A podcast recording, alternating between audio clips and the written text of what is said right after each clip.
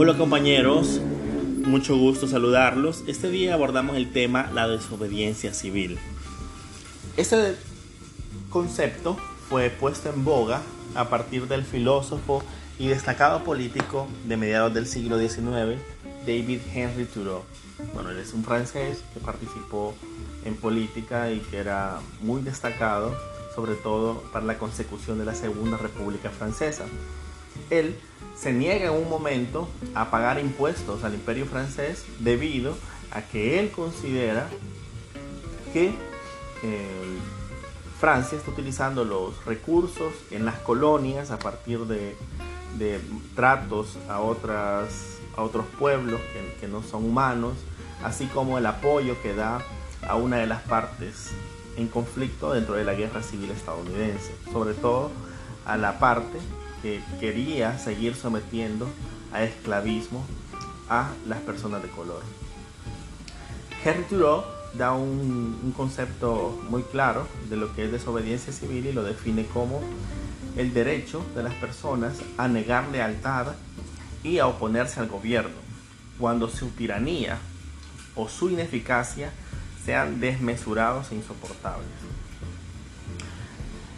Eh, a partir de este concepto y de esta, esta aportación, han habido otros personajes históricos, sobre todo tres que son muy conocidos, como es Gandhi, Mandela y también el señor Martin Luther King, quienes a partir de la filosofía eh, de la desobediencia civil, de la inobediencia civil, implantaron sendas luchas sociales a lo largo del siglo XX.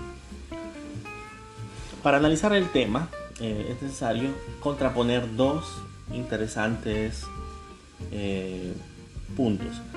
¿Qué es la civilidad? La civilidad viene de la cualidad de lo cívico. Es decir, aquel que cumple con los compromisos de la ciudadanía, entre ellos el cumplimiento de la ley.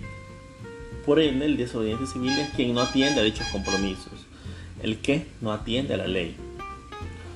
Una de las cosas importantes que hay que diferenciar de la desobediencia civil es la desobediencia individual y la desobediencia criminal.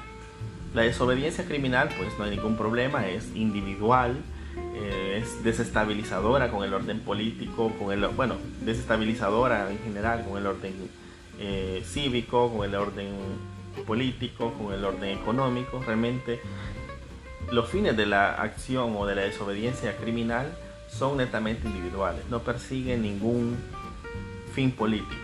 Por otro lado está la desobediencia individual, que también es, como dice la propia palabra, individual, esa política y se basa en una decisión u opinión subjetiva. En la desobediencia criminal en realidad lo que hay es un menosprecio por la ley, un menosprecio por la norma, pero con fines netamente individuales. Por ejemplo, el robo, yo, necesito eh, robar porque quiero eh, alimentar un vicio, por ejemplo, o simplemente por el deseo de querer tenerlo, en el caso de la desobediencia criminal. En el caso de la desobediencia individual, sí hay una contraposición a la ley, pero es netamente personal pero debido a que esta ley considera al individuo que se contrapone a un principio moral o ético de esta persona. Un claro ejemplo de esto podría ser la negatoria de Mohamed Ali, el boxeador de pesos pesados, que se niega a entrar al ejército de los Estados Unidos y le toca pagar con cárcel. Eh, la inobediencia individual o objeción de conciencia es un derecho decir, aquellas cosas que vos puedes negarte a hacer por, un, por una creencia religiosa, una creencia ética individual. Dicho lo dicho, la desobediencia civil tiene como principal característica que busca un fin político. Yo creo que ese es la, el punto clave en este tema. El buscar un fin político no se anda con cuentos en ese sentido de la desobediencia civil. Intenta buscar un cambio, una transformación en lo político. Es pública, eh, tiene que ser eh, público su, fundamento, en lo que denuncia la causa que busca reivindicar, la causa que busca anteponer, eh, que tiene que tener la característica de, de ser cuanto menos justa o, adaptable a los principios de la norma constitucional, busca un cambio, trata de conseguir una mejora dentro de la sociedad en la que se realiza dicha denuncia. En la desobediencia civil hay un, un desoír, un omitir la norma jurídica concreta. Es decir, en la desobediencia civil hay una transgresión a la norma jurídica, no a la norma moral, ojo, eso es importante, sino a la norma jurídica. A la norma moral puede ser otro tipo de transgresión, pero no recae como concepto de desobediencia civil. Presupone la desobediencia civil un conjunto de normas y mandatos a partir de los cuales se realiza un acto de transgresión, de desobediencia, la cual deberá ser eh, deliberada, es decir, intencional y estar motivada por una causa que se considere reivindicativa de derechos fundamentales. No todo acto de desobediencia merece el calificativo de desobediencia civil. Se requiere una justificación moral y un papel social.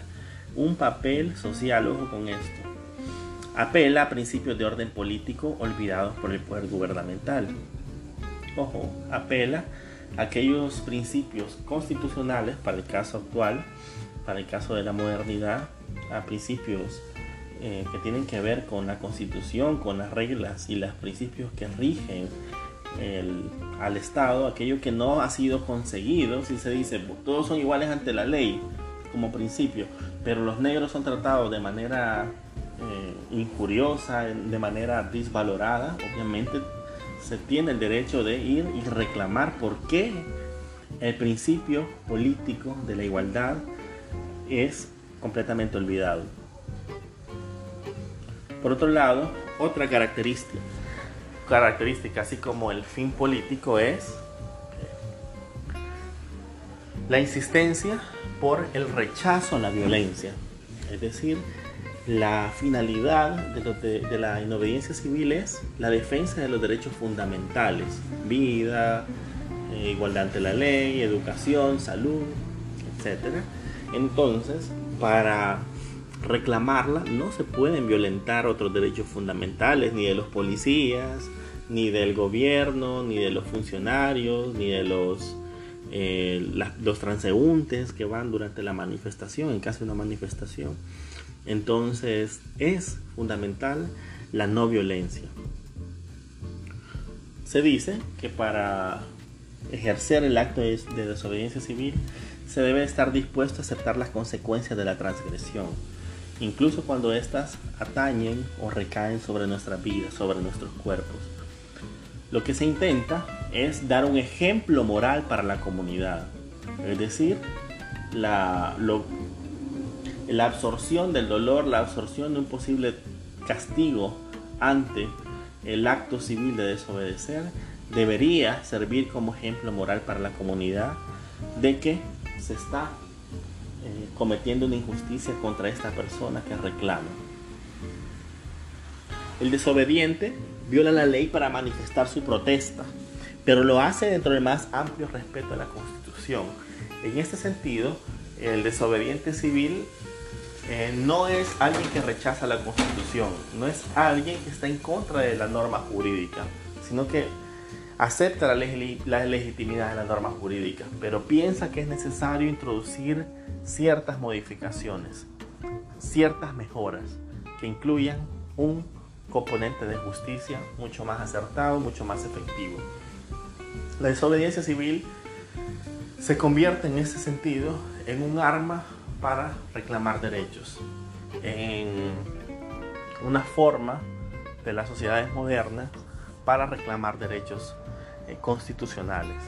No todo es la revolución, no todo es levantamiento de armas, sino que a partir de esta estrategia se puede realizar una reivindicación de derechos congruente con lo, con lo que se busca.